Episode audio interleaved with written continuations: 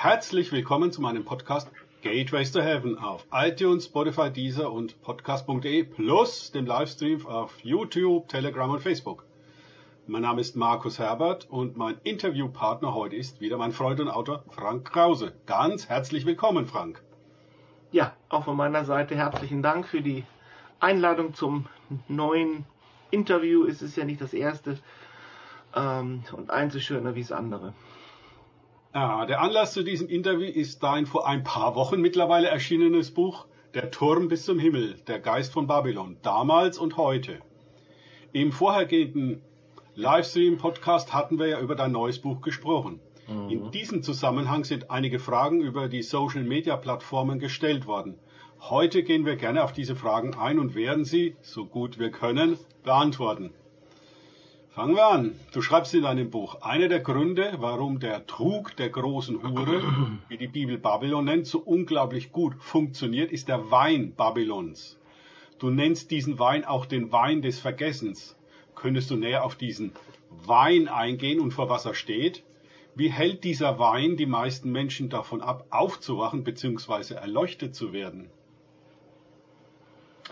Ja, also in dieser Beschreibung in äh, Offenbarung 17 und 18, äh, ja, Babylon wird als diese Hure dargestellt, die auf einem Tier, scharlachroten Tier reitet und sie hat in ihrer ihrer Hand also diesen goldenen Becher, aus dem sie also den Königen, den Oberen zu trinken gibt, aber schließlich auch der ganzen Welt zu trinken gibt und ja, und sie sind durch diesen Wein äh, bezaubert, so dass sie nicht merken, was eigentlich vor sich geht.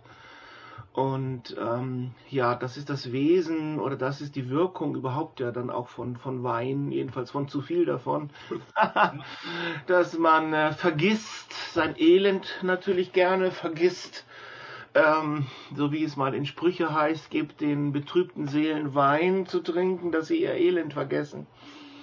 Und so, ja, ähm, hat also dieser, dieser Wein eine, eine sedierende, eine betäubende Wirkung, so dass man nicht mehr richtig denken kann, nicht mehr nüchtern ist, nicht mehr klar ist, nicht mehr die richtige Unterscheidungsfähigkeit hat, was ist denn jetzt richtig, äh, äh was geht eigentlich wirklich vor sich, auch hinter den Kulissen. Äh, man merkt es nicht mehr, man ist eben eingelullt und man ist auch natürlich unter der Wirkung dieses Weins in der Lage, Dinge zu tun, die man nüchtern gesehen nie tun würde. Also es ist ja ein probates Mittel in der, in der äh, Weltpolitik schon immer gewesen, dass man also bei großen Festivitäten die Herrscher betrunken macht und dann ähm, Dinge tun lässt, unmoralische Dinge tun lässt, die man dann sozusagen äh, gegen sie verwenden kann in der Zukunft, äh, oh, dann immer daran erinnern kann, ja, du hast ja das und das getan. Und äh, ich denke, das ist heute noch ganz genauso, ähm, dass man die Politiker oder die Oberen, wer immer die alle sind, also trunken macht und ähm, oder mit Drogen unter Drogen setzt und dann ja, dann äh, kommen Szenen zustande, ja, die äh, man also nicht will, dass die jemals an die Öffentlichkeit gelangen und die dann äh, erpresserisch gegen einen verwendet werden können. Also diese Dinge, das ist alles, ja, ich denke, daran hat sich gar nichts geändert. Das ist heute so wie gestern. Ja, und das ist die Wirkung dieses Weines, dieses Zaubers. Man merkt nicht, was wirklich vor sich geht. Man stellt auch die Frage danach nicht. Das ist einem zu anstrengend ähm, wirklich sich damit zu beschäftigen, was, was läuft hier, wo kommt das eigentlich her? Man, man lässt sich das vorsagen von den Medien oder wem, die werden das schon alles wissen. Mhm. äh, und man selber ist gar nicht, äh, gar nicht in der Lage, das, das wirklich zu recherchieren, wirklich klar zu kriegen, wie die Dinge sind. Ja, dabei ist die Bibel natürlich voller Ermahnungen, auch natürlich an uns Christen. Wir sollen also nüchtern sein. Wir sollen äh, nicht äh, betäubt, in einem betäubten Zustand sein, sondern wir sollen sehr wach sein, sehr wachsam sein, so dass wir wirklich auch durch den Heiligen Geist gezeigt bekommen können, was vor sich geht, was war, was ist und was kommt. So dass wir eigentlich nicht so überrascht werden, auch von den Entwicklungen in der Welt, weil wir das alles schon wissen können, wenn wir nur nüchtern wären. Aber dieser Wein der Hure, diese Betäubung, so diese, diese Beschränkung, dieser, dieses benebelte Denken, das das ist eben überall. Es ist auch in der Kirche, es ist da genauso, dass man manchmal denkt, auch bei vielen Predigten, mein Gott, ist das alles primitiv geworden. Mhm. Es ist, als würden die Leute nichts mehr, nichts mehr wissen. Das ABC des Glaubens wird immer wieder, immer wieder, es scheint nicht durchzudringen, nicht wirklich anzukommen. Es ist wirklich, Wahrscheinlich müssten viele Gemeinden sich richtig vornehmen, gegen diese Betäubung, gegen diese, diese Sedierung äh, äh, anzubeten, äh, eigentlich um Erweckung zu beten für sich selber, äh, dass die Gemeinde selber wacher wird und nüchterner wird und äh, mitkriegt, wie ihr Zustand eigentlich ist, wie der Zustand von allem eigentlich ist. Und ähm, deswegen meiner Meinung nach ist die große Erweckung, die kommt, die kommen muss, ähm, ist ein Teil dieser Erweckung, die, was ich nenne die große Ernüchterung. Das ist, wenn Gott den Becher, so heißt es nämlich da, der Hure auch aus der Hand nimmt und er füllt seinen Zorn hinein. So. Oh ja. Und dann auf einmal, ja, ist das ein ganz anderer Wein, der da ausgeteilt wird und dann auf einmal äh, kommt der große Zorn und mit der Ernüchterung kommt auch Zorn, weil dann die Menschen merken, wie betrogen sie eigentlich irgendwie gelebt haben und gedacht haben, das ist ganz normal und äh, dann auf einmal eben, ja, dämmert ihnen und wachen sie auf und merken, äh, wir waren ja wie in einem Traum, wir waren ja wie in einer Matrix äh, äh, gefangen äh, und, und haben das alles für, für wirklich gehalten, für real gehalten ein großes Mittel der Hure, um die Welt zu kontrollieren, ist ja Geld. Ja, Mammon. Geld, diese Geldmacht, alles hängt am Geld, alles hängt am Geld. Und wenn die Menschen mal aufwachen, dann aus diesem, auch aus diesem Geldwahn, äh, also ich denke, dass, ja, da kommt also auch Zorn und da kommt natürlich dann die Frage nach der Gerechtigkeit. Genau. Ja, meinst du, jeder wird durch diese Ernüchterung gehen, wenn der Turm eingestürzt ist, also so, dass es jeder merkt und erfährt?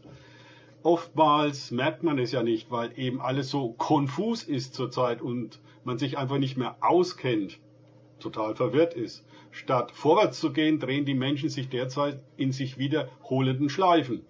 Der Matrix. Wie siehst du das? Ja, also die Frage ist natürlich immer, wie viel Druck, wie viel Druck reicht aus, um ähm, zu diesem Erwachen zu führen. Ähm, aber die Bibel sagt auch, dass die Menschen die Finsternis mehr lieben wie das Licht. Und äh, viele flüchten sich natürlich auch in noch mehr Wein oder in noch mehr Illusion oder noch mehr Ablenkung, noch mehr Betäubung. Äh, das, äh, das ist natürlich der Fall. Das ist mal die instinktive Reaktion auf diese, äh, auf diesen Druck, der kommt oder diesen Zorn, der kommt.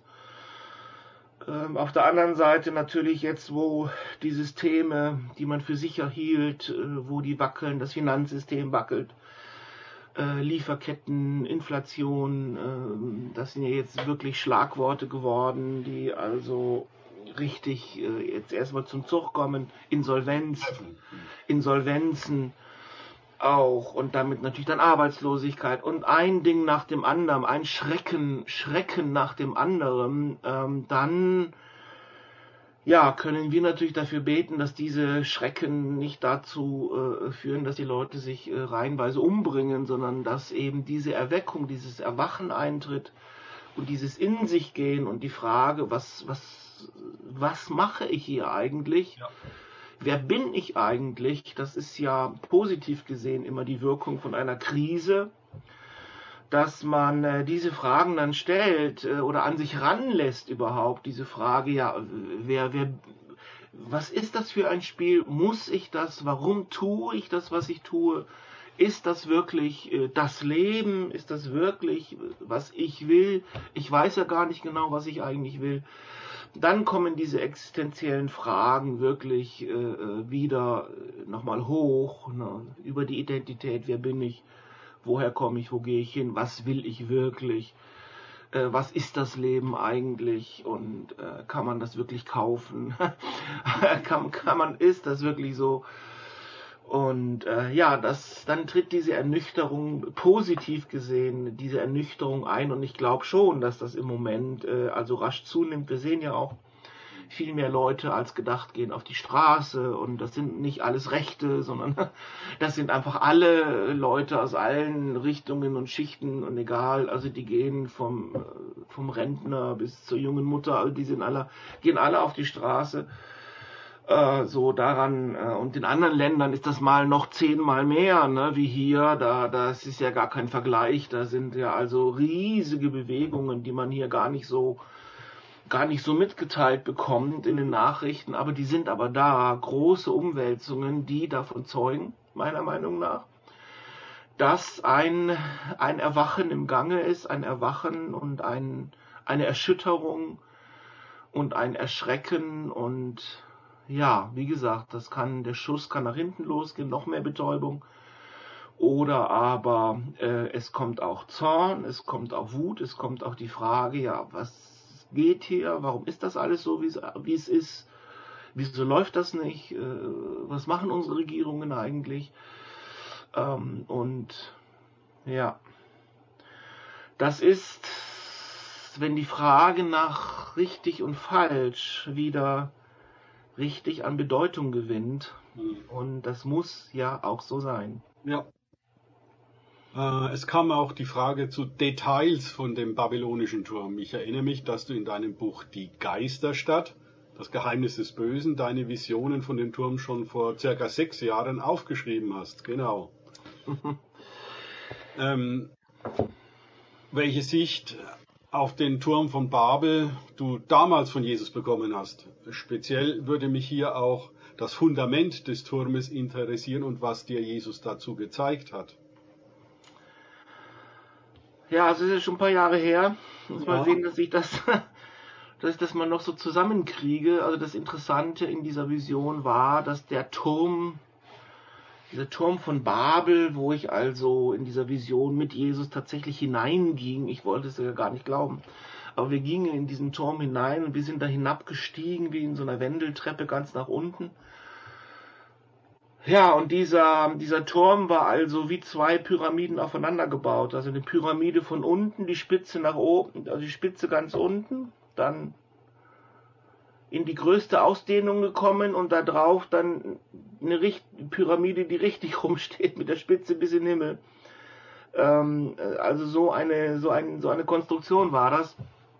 Und ganz unten, also da, wo das alles angefangen hat, war also ein, ein Meteorit, also da war ein großer Stein, ein Himmelstein, so sagte mir Jesus, ein Himmelstein und da, den haben die, die, die ersten Bauleute also hergenommen, um sozusagen das Fundament von diesem Turm, der ja auch in den Himmel dann führen sollte, zu sein. Und ja, und die Welt wurde sich, die damalige Welt wurde sich also einig, wir werden nicht den Weg zurück nach Eden gehen, wir werden auch nicht den Weg gehen, den Gott uns weiß, wir werden uns selber, wir werden uns selber einen Weg in den Himmel bahnen ähm, und wir werden mal zeigen, äh, dass wir das können und dass wir das drauf haben und dass wir würdig sind, einen Platz bei den Göttern zu haben.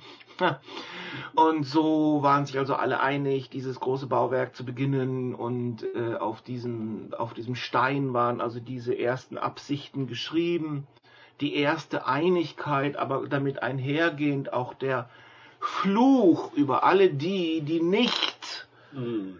ähm, an diesem Werk beteiligt wären, die also nicht das gut finden. Also diese, diese wurden da also schwer verflucht ähm, äh, weil sie also hatten sozusagen ihre Legitimierung äh, überhaupt verwirkt, auf Erden zu sein, denn es ging schließlich nur darum, diesen Turm zu bauen. Ja, wir wissen die Geschichte, der Turm wurde, konnte nicht vollendet werden, Gott hat eingegriffen, diese Zerstreuung, aber die Leute haben dann überall, wohin sie zerstreut wurden, wieder angefangen, ihre Pyramiden und ihre Türme zu bauen ähm, ihre Größe irgendwie äh, zu demonstrieren und äh, ja, so, so sehen wir die ganze Welt, auch die ganze Welt steht voller Pyramiden. Das ist also interessant. Nicht nur in Ägypten, wie manche denken, sondern ehrlich gesagt gibt es also überall Pyramiden. Ja, auch unter Wasser. Hm. Sogar unter Wasser findet man welche. Also man, äh, man findet sie tatsächlich bis heute immer neue Pyramiden und zwar wirklich in der ganzen Welt. Wer das nicht glauben mag, kann das mal recherchieren. Es ist wirklich so, man findet immer neue und äh, überall haben also die Menschen immer wieder ihre Pyramiden, ihre Türme äh, äh angefangen zu bauen, äh, um, um wirklich sich den Weg da in den Himmel zu bahnen. Ja, manche haben gesagt, vielleicht gibt es sogar ein Pyramidennetzwerk um die ganze Welt. Also da gibt es auch noch manche Geheimnisse darum. Äh, mhm ob es da Zusammenhänge gibt zwischen diesen Pyramiden, die stehen auch viele an bestimmten so Schlüsselpunkten auf der Welt und also wo man sich auch fragt, natürlich wie ganz oft bei so alten äh, Bauwerken, woher wussten die Bauleute äh, auch, wo bestimmte Punkte und energetische Punkte auf Erden sind und äh, waren und sind und, und wie so oder dann im Zusammenhang auch mit, mit Sternen und Konstellationen, also was die da alles wussten, das, äh, also da äh, weigere ich mich auch heute inzwischen zu denken, die waren alle primitiv. Ne? Äh, wie primitiv ist das, wenn man das alles weiß äh, und wir wissen gar nichts mehr, ne? also weil wir ja betäubt sind und äh, irgendwie völlig beschränkt in unserem, durch unseren Alltag gehen und das für normal halten der Wein der Hure. Der war am Anfang noch nicht da. Man muss sich vorstellen, am Anfang, am Anfang, ja, aber wie waren diese Menschen am Anfang? Äh, äh, wir lesen ja auch, dass sie uralt wurden. Wir lesen also von völlig anderen Bedingungen, die da offenbar auf Erden herrschten. Das wird alles so, ja, übergangen, als hätte es das nicht gegeben, aber ja, wir können uns fragen. Und die Bibel gibt ja uns auch Anlass, das zu fragen ähm, wie, wie war das eigentlich und äh, wieso wussten diese ersten Menschen eigentlich dermaßen viel, wenn man Hiob liest, ja. zigtausend Jahre alt und dann was Gott da alles für Fragen stellt im Hiob, auch über Himmelskörper und über Orion und über was weiß ich, äh, was alles, äh, wo man denkt, das konnte doch damals überhaupt noch niemand äh, überhaupt irgendwie sehen oder finden oder wissen, ähm, aber das wusste der alles noch. Sehr interessant. Ja, ich kann mich ja noch sehr gut an dieses Buch erinnern. Wie gesagt, das war das erste Buch, das ich von dir gelesen habe. Dadurch bin ich überhaupt auf dich aufmerksam geworden. Ah. Und äh, wie gesagt, äh, vor sechs Jahren, also ist, haben wir jetzt schon eine Freundschaft über sechs Jahre und eine Zusammenarbeit. Das ist also wirklich toll, was Gott da ja. geschenkt hat. Noch eine Frage dazu, wenn ich mich richtig erinnere, ging es symbolisch bei diesem Turm dann um das letzte Kind auf der Erde, das Jesus aus dem Turm gerettet hat. Dann brach der Turm zusammen und ihr konntet in einer Vision gerade noch fliehen. Für mich steht äh, Kind auch den Zugang zum Herzen wie siehst du das? Ja, also in dieser Vision wurde ja dieser Anfang und dieser, dieser, diese Hybris, dieser Stolz, wir werden hier die ganze Welt kontrollieren, wir werden uns bis in den Himmel erheben, also das hat sich an, das hat so an Ausdehnung gewonnen, das ist auch ein Motor für den Fortschritt und für Eroberung und, und so weiter. Also diese Pyramide, die auf der Spitze beginnt, hat sich ja ausgedehnt bis zum größten möglichen Maß. Ich denke, das haben wir auch schon überschritten, dieses Maß. Und da drauf steht die Pyramide, die dann immer enger wird. Auch dann auf einen Zenit, auf einen Gipfel hin. Und, äh, und, und da haben wir dann gesehen, also Jesus ging mit mir dann auch da diese Wendeltreppe von ganz unten dann nach oben. Und ich merkte, ja, die ganze Welt wird immer kleiner die wird immer enger und heute durch die Globalisierung irgendwie äh, erleben wir das auch, dass irgendwie, also wird die Welt immer überschaubarer, immer kleiner ähm, und ähm, und auch immer zerstörter und der Krieg um die Ressourcen und so weiter äh, dezimiert die Welt und schränkt sie immer weiter ein. Und immer weniger äh, äh Mächte äh, ringen um die endgültige sozusagen die endgültige Herrschaft ähm, die natürlich immer noch äh, im Sinn hat, äh, äh, sich in den Himmel, äh, also sich zum sich zu Gott sozusagen zu Gott zu machen und göttlich zu sein und den höchsten Punkt inne zu haben, von dem dann die ganze Welt aus kontrolliert wird und ja. Und wir haben immer ein Kind dabei in dieser Vision und, und, und ich merke, dieses Kind, ja, dieses Kind ist eigentlich der Mensch. So, der Mensch ist eigentlich äh, sozusagen der göttliche Mensch ist eigentlich ein göttliches Kind. Ähm, so, der Mensch ist nicht ein Waisenkind, sondern ein Kind, ein Sohn, eine Tochter von Gott und, äh, ähm, und gehört dahin und äh, hat da einen Platz und äh, ähm, und das wurde im Sündenfall aber verloren. Und wie gesagt, dann ging das Elend los, äh, sich selbst zu verwirklichen. Und äh, nicht mehr, dass Gott uns verwirklicht und äh, oder wir das alles mit Gott zusammen machen und äh, dadurch immer Kinder bleiben können. Kind bleiben heißt nicht, dass man immer naiv bleibt, aber man bleibt doch echt und einfach und angebunden und zugehörig und also dieses Kindsein, diese Kindschaft diese Sohnschaft, wie Jesus es ja dann nennt, also das beinhaltet ja unglaubliche Dimensionen, auch das Erbe, wir sind Kinder, sind Erben, die müssen sich das nicht alles erarbeiten, äh, die, die erben das einfach, also un, äh, unwahrscheinlich, ne, wie anders das dann ist, äh, wenn man der Erbe ist, als wenn man der Knecht ist. Und ähm, ja, das ist ein Thema für sich. Aber das Kind, und wir, wir merken also dann auch in diesem Aufstieg, wie die Welt also immer mehr die Anbindung an dieses Kindliche, an dieses Echte, an dieses Menschliche, an dieses Einfache immer mehr verliert, diese Verkünstlichung der Welt, so wo wir ja heute sehen, ja, wir sind also weit fortgeschritten in dieser Digitalisierung und in dieser dass man den Menschen auch irgendwie jetzt technisch äh, Transhumanismus und zu einem Cyborg machen will, dass der eine Schnittstelle bekommt zum Internet und also eigentlich völlig in eine in eine eine virtuelle Welt äh, über äh, äh übergesetzt wird. Ähm, ja, das ist auch schon weit fortgeschritten. Manches viel weiter, wie man so denkt und weiß. Und auch mit dem Geldsystem, also dieses Geld regiert die Welt, hat auch Menschen sehr viel Menschlichkeit genommen und äh, das alles Geschäft ist, äh, das ist eben auch die Hure Babylon, alles ist Geschäft. Es ist nicht Liebe, es ist Geschäft. Und ähm, alles ist käuflich und alles wird bemessen nach seinem finanziellen Wert und auch Menschen werden danach bemessen und äh, manchmal in den Gemeinden auch wird man bemessen nach seiner Leistung, nach seinem finanziellen Beitrag, so dann das ist wichtig ähm, und was ein Mensch wirklich ist. Ähm, und in seinem Herzen, sagt die Bibel, ist der Mensch ein Kind. David beschreibt das in dem Psalmen und sagt, seine Seele, meine Seele in mir ist wie ein kleines Kind.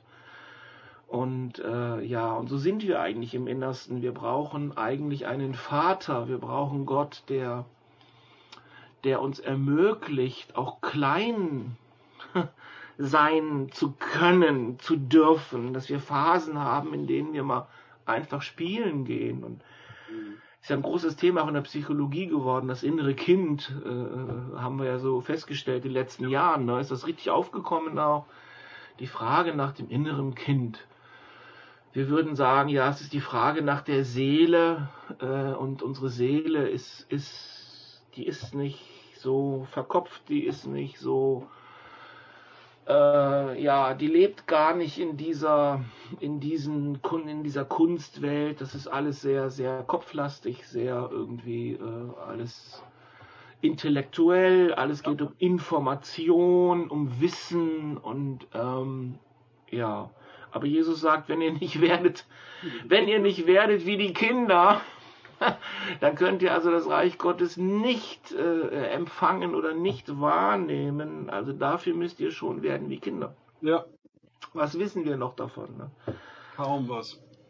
Okay, zum Einsturz des Turmes habe ich in der Bibel folgendes beim Propheten Daniel gefunden. Das steht in Daniel 2,34. Während du noch schautest, löste sich plötzlich ohne menschliches Zutun ein Stein von einem Berg. Er traf die Füße aus Eisen und Ton und zermalmte sie. Die Statue, die Daniel gesehen hat, ist für mich ein anderes Bild des babylonischen Weltreichs, also den Turm von Babel. Der Stein von einem Berg ist Jesus Christus, der vom Berg Zion aus Babylon zerstört, sodass das himmlische Jerusalem kommen kann. Weiter geht's in Daniel 2,44. Noch während diese Könige an der Macht sind, wird der Gott des Himmels ein Reich aufbauen, das niemals zugrunde geht. Keinem anderen Volk wird er jemals die Herrschaft mhm. übertragen. Ja, es bringt alle anderen Reiche zum Verschwinden und wird selbst für immer fortbestehen, also ewig sein. Es kann meiner Einschätzung nach nicht darum gehen, einen gefallenen Turm von Babel durch einen neuen, ebenfalls von Menschen dann neu errichteten, sozusagen verbesserten Turm, Version 2.0 oder so, zu ersetzen. Nach Daniel 2.44 geht es um ein ewiges, von Gott im Himmel erbautes Reich. Was sagst du dazu? Weil ich sehe auch irgendwo die Tendenzen, ähm, naja, geht das System kaputt, jetzt ersetzen wir es halt durch ein neues System. Aber was auch wieder ein eigener Turm ist, dann halt anders. Ja, das ist, äh, wie Henk Progemann sagen würde, Waisenkinder bauen eine Waisengesellschaft, einen, ein, auch eine Waisengemeinde. Äh, wenn sie nicht Kinder geworden sind, dann werden sie immer das äh, wiederholen, diese gleiche Struktur. Wir sehen ja die Pyramidenstruktur, diese Turmstruktur, diese Kontrollstruktur, die sehen wir ja überall und in der Kirche ganz besonders sogar. Ne? Äh, da haben wir auch diese Hierarchie. Äh, es ist, man kann es gar nicht anders denken. Man kann es ja, sich nicht anders vorstellen, weil überall und alles ist so strukturiert und wird so gemacht. Und wenn alles über lange Zeit so und so gemacht wird, wird es unbewusst. Ähm, und äh, wenn man dann was Neues anfängt, anfängt, baut man aus, aus diesem Unbewussten heraus genau gleiche wieder. Mhm. Man weiß ja gar nichts anderes, man weiß gar nicht, dass es auch anders gehen könnte, dass es nicht hierarchisch sein könnte. Ja, wie, wie soll das denn sein? Das weiß man ja gar nicht, also macht man weiter wieder eine neue Hierarchie, wo wieder Menschen über Menschen herrschen, ja. Mit allen Folgen. Ja, ja, also wir brauchen diese Ernüchterung. Ja.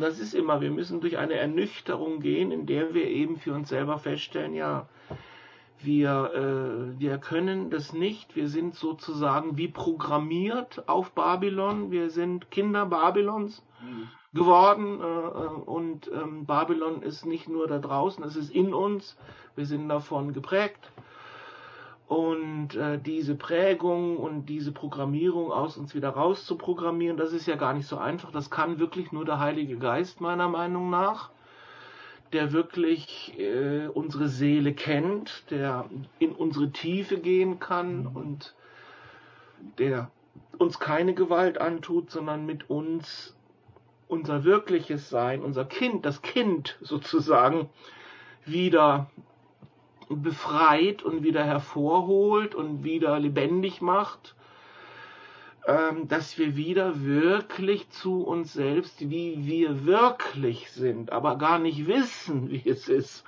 dass wir da wieder hinkommen. Und das ist wirklich ein sagenhafter Prozess der Wiedergeburt, äh, wo wir auch merken, ja, vieles wissen wir gar nicht, verstehen wir gar nicht, was da vor sich geht. Das, das, äh, das äh, widerfährt uns einfach, das macht Gott einfach in uns und mit uns. Ähm, er erklärt uns auch nicht alles, äh, was passiert, ähm, weil es ist alles viel zu viel und viel zu groß und viel zu umfangreich. Aber im Ergebnis sehen wir, wir werden wacher, wir werden mehr wir selbst, wir, dieses, dieses Kind kommt auch wieder hervor, und wir merken, wie gut uns das tut äh, und wie heilsam das ist und wie wir aus dieser, dieser über, also dieser Verkopfung, diesem verkopften Sein wieder zu unserem Herzen zurückfinden. Das hatten wir vorher, wussten wir gar nicht, dass wir eins haben. Häufig jedenfalls äh, war uns das ein Rätsel. Ja, das Herz, ja, kann man sich was dafür kaufen? ähm, ja, wenn nicht, ist es nicht interessant ja, dieser kleine Stein, der also aus dem Himmel dieser Statue auf die Erde fällt. Also die Statue sind verschiedene Weltreiche. Das erste war das babylonische oben. Dann, äh, dann kommt das persische und dann kommt das griechische und dann das römische. Wir sind eigentlich immer noch stark römisch. Aber man kann sagen, alle diese Reiche haben immer noch ihre Präsenz haben, immer noch ihre Wirkung. Auch Persien, auch Griechenland, natürlich das griechische Denken. Dann, dann Rom natürlich, ja. Das ist uns ja ganz präsent und ganz nah und die römischen Verträge und das römische, also das, das ist ja alles äh, ganz äh, präsent. Ähm, ja, und am Ende natürlich ähm, wird klar, dass alle diese Reiche keinen Bestand haben, keinen Bestand haben. Sie sind alle gebaut auf Gewalt, sie sind alle gebaut auf Unterdrückung, eben diese, diese Hierarchie, in der die untersten Ränge wenig zu sagen haben und eigentlich nur ausgebeutet werden und dann äh, und oben ist diese sogenannte Elite, die Könige, die, äh, die dann also alles Geld und alles die Macht und den Reichtum und alles auf sich vereinigen, so wie die Hure, dann Gold, alles ist Gold und der goldene Becher und sie ist voller Gold und Edelsteinen und so. Aber das ist alles nur äußerlich, auch Gott sagt, er wird dieser Hure am Ende mal die Kleider abnehmen und was dann darunter zum Vorschein kommt, ist dann nicht mehr so attraktiv, wie das irgendwie den betrunkenen Königen äh, erschienen ist. Äh, also ja, das Marketing hat das Äußere optimiert, ja, aber was da drin ist, ja, das wird Gott dann aufdecken zu seiner Zeit und wenn dieser kleine Stein dann auf diese Füße fällt von dieser Statue, die sich ja interessanterweise von oben nach unten baut und nicht von unten nach oben. Dann, äh, dann äh, stürzt, also dann stürzt dieses ganze Ding ein. Alle diese Reiche, alles das äh, stürzt in sich zusammen und kollabiert und ja, ich denke, wir sind auch in einer Zeit des großen Kollaps wo alles kollabiert und nicht mehr trägt und nicht mehr zusammenhält. Es, die Füße sind Ton und Eisen, so das, das hält alles nicht zusammen. Mit viel Geld und eben viel Gewalt werden die Dinge irgendwie zusammengehalten, mit, mit Verträgen ohne Ende natürlich. Mhm. Aber diese Verträge äh, werden immer weniger, haben auch immer weniger Kraft irgendwie und Verpflichtung fällt uns ja doch auf und ähm, ja, und das am, am Ende natürlich ist tatsächlich auch die Menschheit dafür bereit, dass sie anerkennt, also wir wissen nicht weiter. äh, wir haben es jetzt auf diese und auf jene und auf diese Weise und da die verschiedenen Reiche, also sind ja auch verschiedene dann Methoden, wie man das alles probiert hat, die Welt, die Welt zu regieren, die Welt zu beherrschen, die Welt besser zu machen. Und, äh, und dann muss man feststellen, ja, am Ende äh, äh, hat es jetzt zur Zerstörung geführt. Die ganze Welt ist jetzt am Ende wirklich angekommen. Und ähm, ja, und was jetzt? Und dann werden die Menschen, heißt es ja in den Endzeitreden von Jesus, sogar ihren Blick nach oben richten, in den Himmel und äh, werden unregierbar sein. Also es ist alles zu, ähm, die Katastrophen, auch, auch, auch äh, Naturkatastrophen, die wir jetzt auch sehen, die immer zunehmen, immer schlimmer werden, die Stürme, die Überschwemmungen, die Vulkane, die Erdbeben. Ähm, also wenn man sich das mal auf Webseiten anguckt, was da so an jedem einzelnen Tag tatsächlich auch nur an, nur an diesen Naturkatastrophen so in aller Welt vor sich geht, davon kann, können die, die, die Nachrichten mit ihren paar Minuten ja nicht viel bringen und bringen es auch nicht. Es ist aber da, es passiert aber überall. Ähm, dann, ja, dann weiß man, in der Not und wenn die menschlichen Sicherheiten da zusammenbrechen, wenden sich die Menschen wieder an Gott oder erinnern sich, jedenfalls einige ja, da war doch noch was. Ja, äh, und, ähm, und so eigentlich glaube ich, dass der, das ist zwar ohne Zutun menschlicher Hand, dass dieser, dieser Stein da auf die Füße fällt. Dieser Stein ist auch lebendig. Er wächst, steht dann da, er wächst zu einem großen Berg, der die ganze Welt erfüllt und, äh, und die, die, die Macht und die Herrschaft wird keinem Menschen mehr gegeben werden. Und da werden die Menschen dann nochmal einverstanden damit sein, dass also äh, dass dann keinen Menschen mehr gegeben, keine Organisation mehr gegeben wird, äh, sondern dass, äh, dass diese Macht diese Autorität jetzt mal bei Gott bleibt und er die Welt eigentlich ja wiederherstellt in einen paradiesischen Zustand. Ja, ich denke, wir sollten nochmals näher auf die Frage eingehen, wie komme ich aus dem babylonischen System heraus? Von der Kirche, hatten wir im letzten Interview schon festgestellt, ist da eher wenig Hilfe zu erwarten. Auch habe ich persönlich kaum Vorbilder für diesen Prozess gefunden. Wie es scheint, sind wir ja wohl Pioniere für diesen Weg aus der Matrix. Ja gut, die Pioniere sind die Vorbilder. Also Pioniere hat es ja eigentlich auch schon immer gegeben. Ne? Äh, ich muss so an Gandhi denken oder so. Also es hat natürlich immer Leute gegeben, die tatsächlich sich ähm, auch mit dem System ähm, angelegt haben oder die einen Weg äh, gesucht haben, wie kann man anders sein, wie kann man anders leben, wie kann man Mensch, wirklich ein Mensch sein. Damit geht es natürlich los mit dieser, mit dieser Frage, hm, wer und was bin ich eben eigentlich. Ne? Und äh, ja, man kann die Antwort bei Babylon natürlich äh, äh, finden. Und was ist man in Babylon? Ja, ein Rädchen im Getriebe, würde ich mal sagen. Ähm, und man ist sowas von überflüssig. Und ähm, ja, man wird bemessen, wie gesagt, nach seiner Leistung. Ähm, und wenn die Leistung äh, schwindet, dann, dann kann man weg. also dann hat man keinen Wert mehr, keine Bedeutung mehr.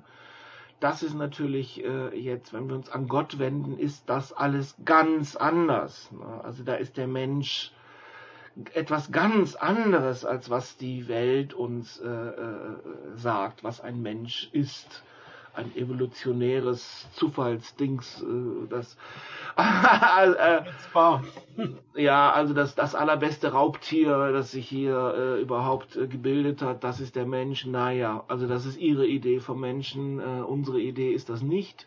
Oder Gottes Idee ist das nicht, dass der Mensch ein Raubtier ist ähm, das also noch besser wie alle anderen äh, sich durchsetzen kann. Also so, äh, das ist eigentlich, würden wir sagen, antigöttlich, das ist wieder natürlich, das ist unmenschlich. Aber das wurde so erklärt zur Norm. So ist das und ähm, ja. Jetzt haben wir die waffenstarrende Welt, Frieden schaffen durch Waffen. äh, ja, hat schon immer gut funktioniert. Ja, äh, ja. Aber natürlich, ja, dahin müssen wir zurück. Was sagt eigentlich Gott äh, äh, darüber, wer wir sind? Und das muss, das muss persönlich werden. Also ich muss es für mich persönlich, bei Gott persönlich erfragen und herausfinden und auch in der Bibel die, die, die Texte mal mit Gott zusammenlesen. Was ist eigentlich jetzt der Mensch? Und das ist das sind die ersten Seiten auf der Bibel und das ist vielleicht Psalm 8, natürlich sehr wunderbar.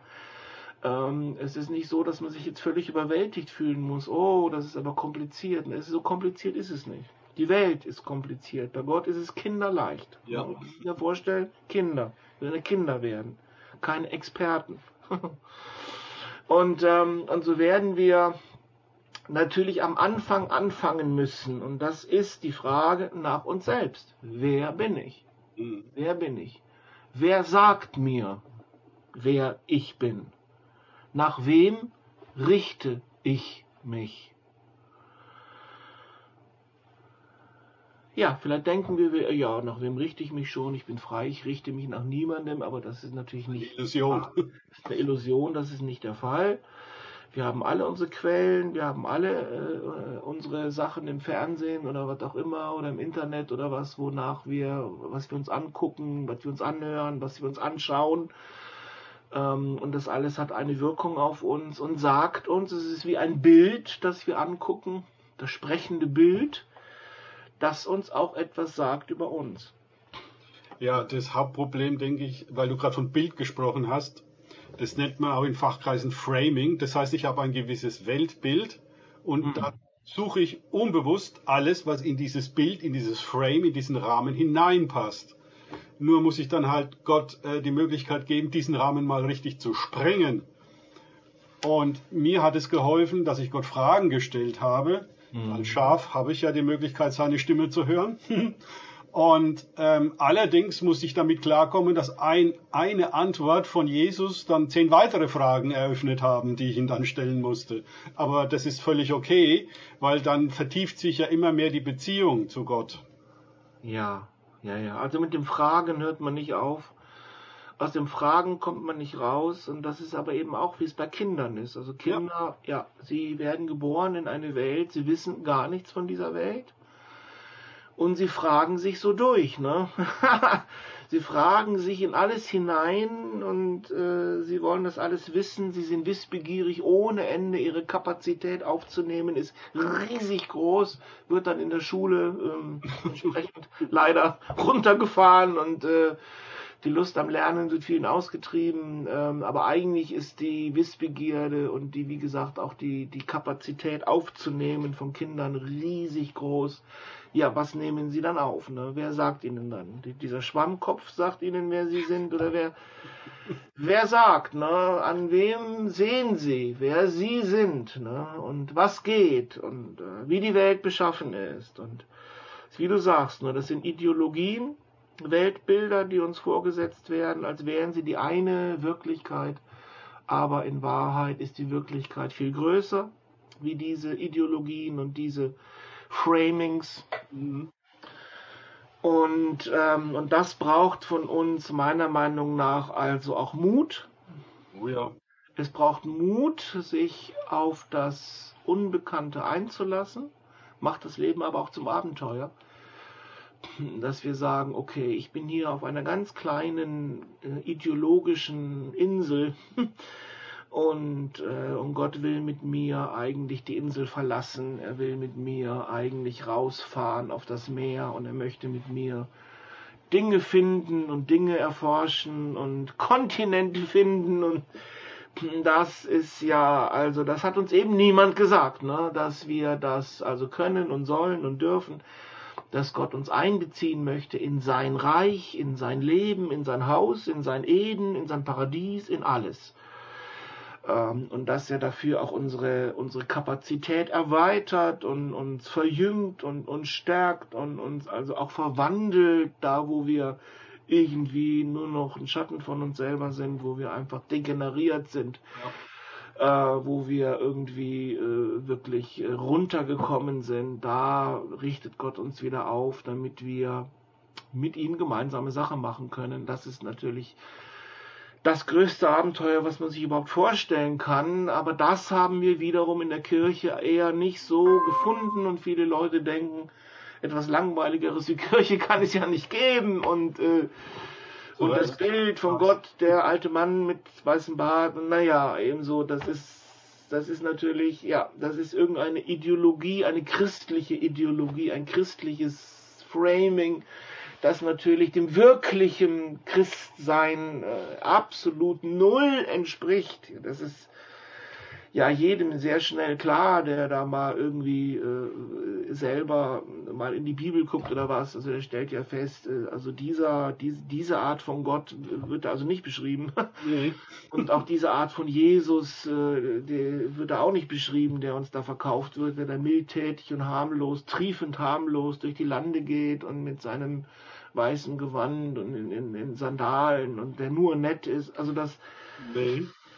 das alles ist wirklich, wenn man dann das Echte entdeckt, kann man nur die Hände übers Gesicht zusammenschlagen. Wie konnte, wie konnte sowas nur äh, überhaupt entstehen, wie das Christentum ähm, und so äh, eine Ab, äh, ja, Abwendung von dem, von dem wirklichen Jesus und dem wirklichen Evangelium und dem wirklichen Reich Gottes und dem wirklichen Vater und so weiter. Also hier stehen wir vor einer gigantischen Aufgabe, die Wahrheit, die uns frei macht, zu entdecken. Mhm. So kommen wir aus Babylon aus diesem Wein, aus dieser, dieser, dieser Sedierung, dieser Vernebelung, dieser, äh, ja, äh, diesem, dieser Erschöpfung auch, äh, die das, äh, wenn man zu viel trinkt, wenn man nur noch schlafen. Ja. Also man kommt aus dieser, dieser, man kommt dann da raus, äh, Schritt für Schritt, und Gott ist ein guter Therapeut der diese Schritte eben mit uns geht, Tag und Nacht. Er bleibt bei uns, Tag und Nacht. Er, er, er, er zieht bei uns ein, in unser Herz. Gott zieht in unser Herz ein. Der kleine Stein fällt sozusagen in unser Herz. Und in unserem Herzen fällt der Stein auch auf die Füße. sozusagen dieser ganzen Ideologien und dieser ganzen Weltfehldeutungen und, äh, und in uns selbst sozusagen muss auch diese Statue dann äh, fällt die fällt die auseinander. Alles fällt auseinander. Ist nicht so einfach auszuhalten. Manchmal ist es wirklich also fühlt man sich ziemlich zerlegt. Aber dann fängt Gott an, eben dann die Dinge alle wieder richtig zusammenzusetzen und äh, so dann wächst, dann wächst dieser Berg sozusagen, diese, diese positive Macht Gottes wächst in uns dann auch äh, heran und wird größer und dann dann halten wir viel mehr aus, dann können wir viel mehr entdecken, viel mehr sehen, viel mehr verstehen. Wir werden andere, wir werden neue Menschen, sagt die Bibel. Wir werden neue Menschen, eine neue Schöpfung. Das ist nicht das Alte, ein bisschen christlich aufgepeppt, so ein bisschen Vater unser drauf oder so und dann gut ist, sondern äh, da, da kommt wirklich ein, eine, eine umfassende, äh, durchdringende äh, Erneuerung, äh, wo wirklich alles neu wird. Und Jesus sagt ja auch, Offenbarung, ich sitze auf dem Thron und ich mache alles alles neu. neu.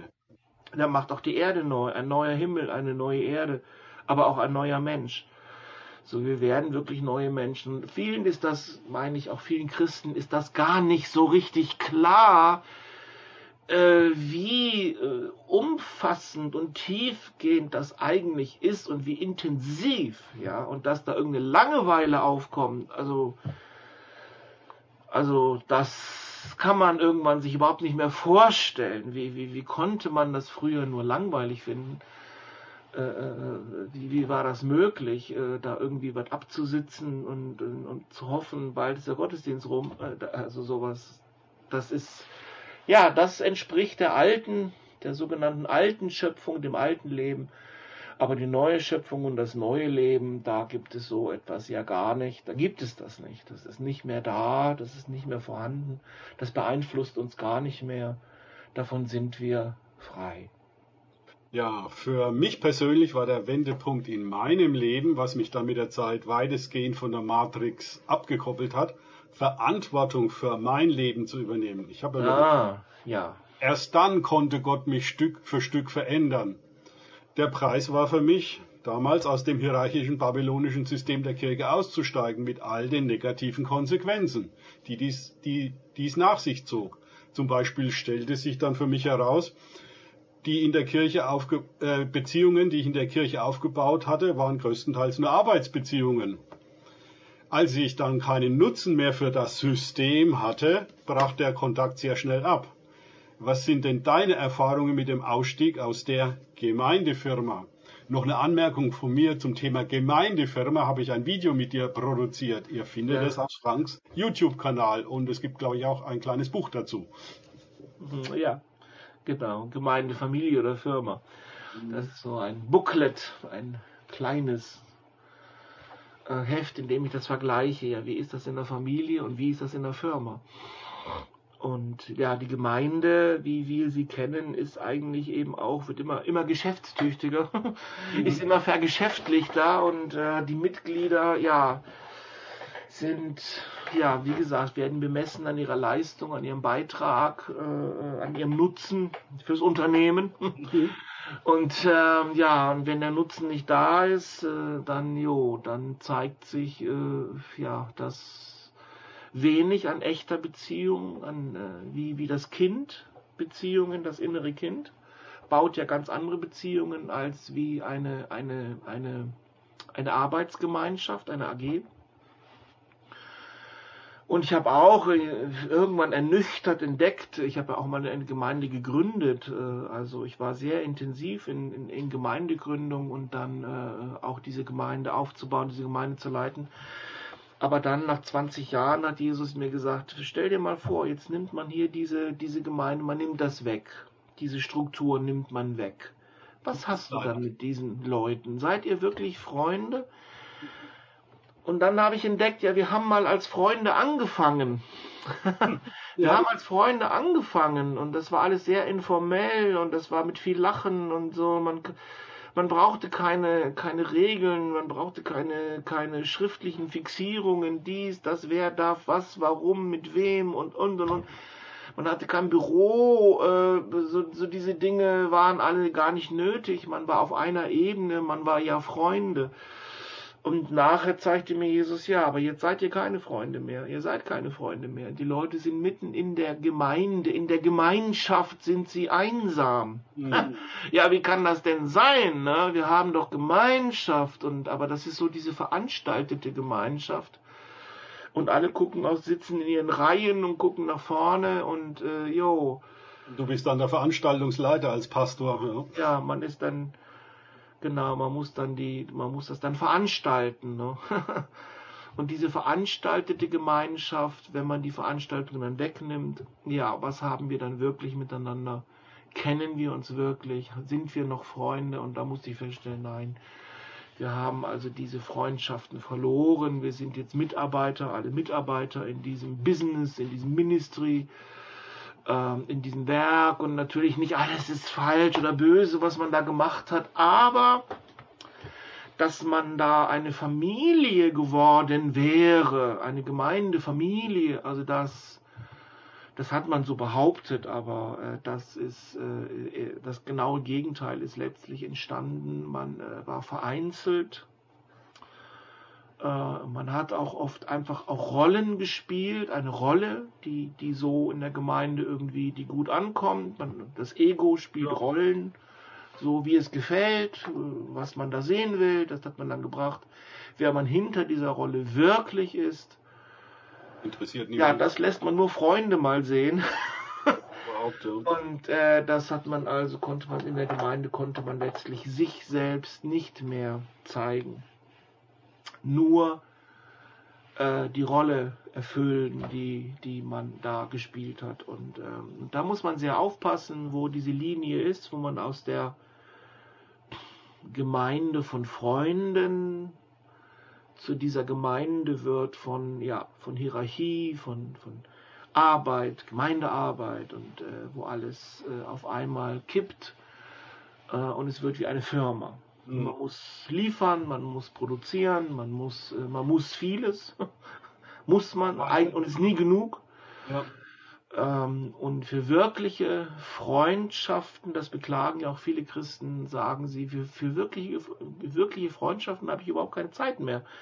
Die Gemeinde frisst alle Zeit auf, da haben wir noch das Treffen und das Treffen mhm. und jenes Treffen und äh, Jetzt soll man ja eigentlich seine Freunde in die Gemeinde einladen, ja, aber man hat ja keine Freunde mehr, weil ja man ja für diese Freunde ja gar keine Zeit mehr hatte äh, und äh, ja. Und so ist das, weil Freundschaften brauchen Zeit und, äh, und äh, man öffnet sich nicht einfach so mal gerade nach fünf Minuten äh, und, und, und kann sein Herz zeigen. Äh, ja, und so haben wir wirklich, äh, meine ich, ähm, hier diese, diesen Zustand auch in der Gemeinde, wie, wie, wie auf der Arbeit. Man, äh, man lässt sich selbst nicht wirklich sehen, man kann sich nicht zeigen, ist auch gar nicht wichtig. Wichtig ist, dass du deinen Teil tust und dein, deine Aufgabe erfüllst und alles andere bitte nach Feierabend. Und so werden dann Rollen, wird die Rolle gespielt, die man aber nicht wirklich ist. Wer man wirklich ist, da sind wir wieder beim Anfang. Ja. Am Anfang des Gesprächs, wer man wirklich ist, das weiß man irgendwann noch gar nicht mehr. Man hat da so eben seine, seine äußerlichen Antworten. Ja, ja, wir sind alle Kinder Gottes. Ja, ja, ne, ja, natürlich sind wir Kinder Gottes, aber, aber was ist nun wirklich äh, es bedeutet, ein Kind zu sein und dann auch noch ein Kind von Gott, das ist ja gar nicht realisiert, das ist gar nicht klar, davon können die Leute gar nicht reden, gar nicht lange reden, weil das ist so, ja, das ist wie so eine Worthülse, ja, ja, wir sind alle Kinder Gottes. Ähm, und ähm, ja, das ist nicht realisiert, aber niemand realisiert es und, äh, und es ist dann schon normal geworden, dass niemand es realisiert. Man verschiebt es auf den Himmel. Ja, im Himmel, da werden wir dann, da würde es mal richtig losgehen da werden wir dann diese Kindschaft wirklich irgendwie leben. Aber hier, in dieser irdischen Zeit, also irgendwie, irgendwie kommt es da also nicht zustande. Aber wir würden sagen, das Evangelium besteht ja darin, dass es jetzt und hier passiert und wir also wirklich eintreten in diese Erneuerung, ähm, in diese Verwandlung, dass wir hier schon anfangen, wirklich diese Kindschaft zu entfalten. Und da kommen wir aus dem Staunen natürlich dann auf einmal nicht mehr raus, wie anders das ist und wie fantastisch das ist und wie wunderbar das ist. Und äh, ja, und dann natürlich ist es auch die Ernüchterung. Ja, was haben wir jahrelang für ein Christsein da gelebt? Ne? Wie viele Jahre haben wir vertan? Wie irgendwie und haben das auch gar nicht gemerkt und dachten uns, das ist doch alles gut und das ist doch alles richtig so und ähm, haben unsere Gemeinde verteidigt und ähm, aber dann kommt das Erwachen und wir merken, wir waren wie in einem falschen Film ähm, das war gar nicht vieles, vieles war aufgesetzt und ist nicht, nicht, ist nicht echt. Äh, und, und Gott lässt uns eigentlich nicht entkommen. Gott will, dass alles echt ist, total echt. Dass wir wirklich wir sind. und nichts anderes. Und dass alle Dinge wirklich sind, was sie sind und nicht irgendwas anderes. Im Himmel ist alles total echt und da werden keine Rollen gespielt und kein Theater aufgeführt. Das, das ist da nicht. Unnötig. Und das muss man sich mal, ja, das ist, äh, das ist natürlich faszinierend, aber also, ja, das erfordert es, dass wir tatsächlich äh, den Weg gehen, authentisch zu werden, total echt zu werden, nichts Gelogenes, keine Rolle. Ja, da fliegen wir dann auch aus manchen Gemeinden natürlich raus, die äh, gar nicht dafür konzipiert sind, für den wirklichen Gott und den wirklichen Jesus und das wirkliche Evangelium, sondern eigentlich für die Abwesenheit von dem Allem, dass das alles irgendwie nicht da ist, ne? Und wir, wir, ja, aber wir verwalten jetzt dieses, dieses, dass es nicht da ist, bis dann die Leute in den Himmel kommen, wo dann hoffentlich dann ist, äh, was wir geglaubt und gehofft haben. ja, es ist äh, äh, ja Wahnsinn, ne? Okay, komme ich zur letzten Frage für diesen Livestream. Wie kann ich andere Menschen erreichen, dass sie zumindest mal die Möglichkeit in Betracht ziehen, dass sie betrogen worden sind, das heißt sich in der Lügenmatrix von Satan befinden? Also für mich, ich mache jetzt Interviews, Podcasts und Videos und so weiter. Was hast denn du für Tipps an die Leute? Ja, ich meine, der Schlüssel sind natürlich in erster Linie wir selbst. Also wenn wir den Weg äh, der Verwandlung gehen, den Weg des Echtwerdens, den Weg der Kindschaft, den Weg mit dem Himmel vertraut zu werden und äh, wenn wir diesen Weg dann gehen, dass wir erneuert werden, dann natürlich geht das auch von uns aus. Andere Leute sehen es an uns mhm. und vielleicht leisten sie eine Zeit lang Widerstand oder, oder lachen über uns. Aber wenn wir dabei bleiben und die Menschen sehen, ja, denen geht es aber ja immer besser. Also mit diesen Leuten wird es, die, die, die werden wirklich mehr sie selbst und da ist dieses, auch dieses kindliche Element ist so schön vorhanden und die, die, äh, die gehen einfach mit allem anders um als sie. Also das ist natürlich etwas dann, wo Jesus sagt, ja, ihr seid meine Zeugen, ihr, nicht, nicht ihr verteilten Traktat oder irgendwie eine Schrift mit irgendeiner äh, Erklärung, sondern ihr selbst, ihr selbst, euer Leben ist das, woran die anderen sehen können und sehen sollen,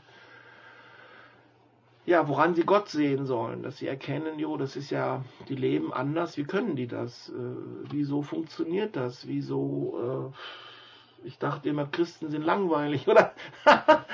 oder irgendwie, weiß ich nicht, ne? Und dann sehen sie, ja, es gibt also ganz andere Christen, die, äh, die sind ja sowas von lebendig und die haben großen Erfolg in allem, was sie tun.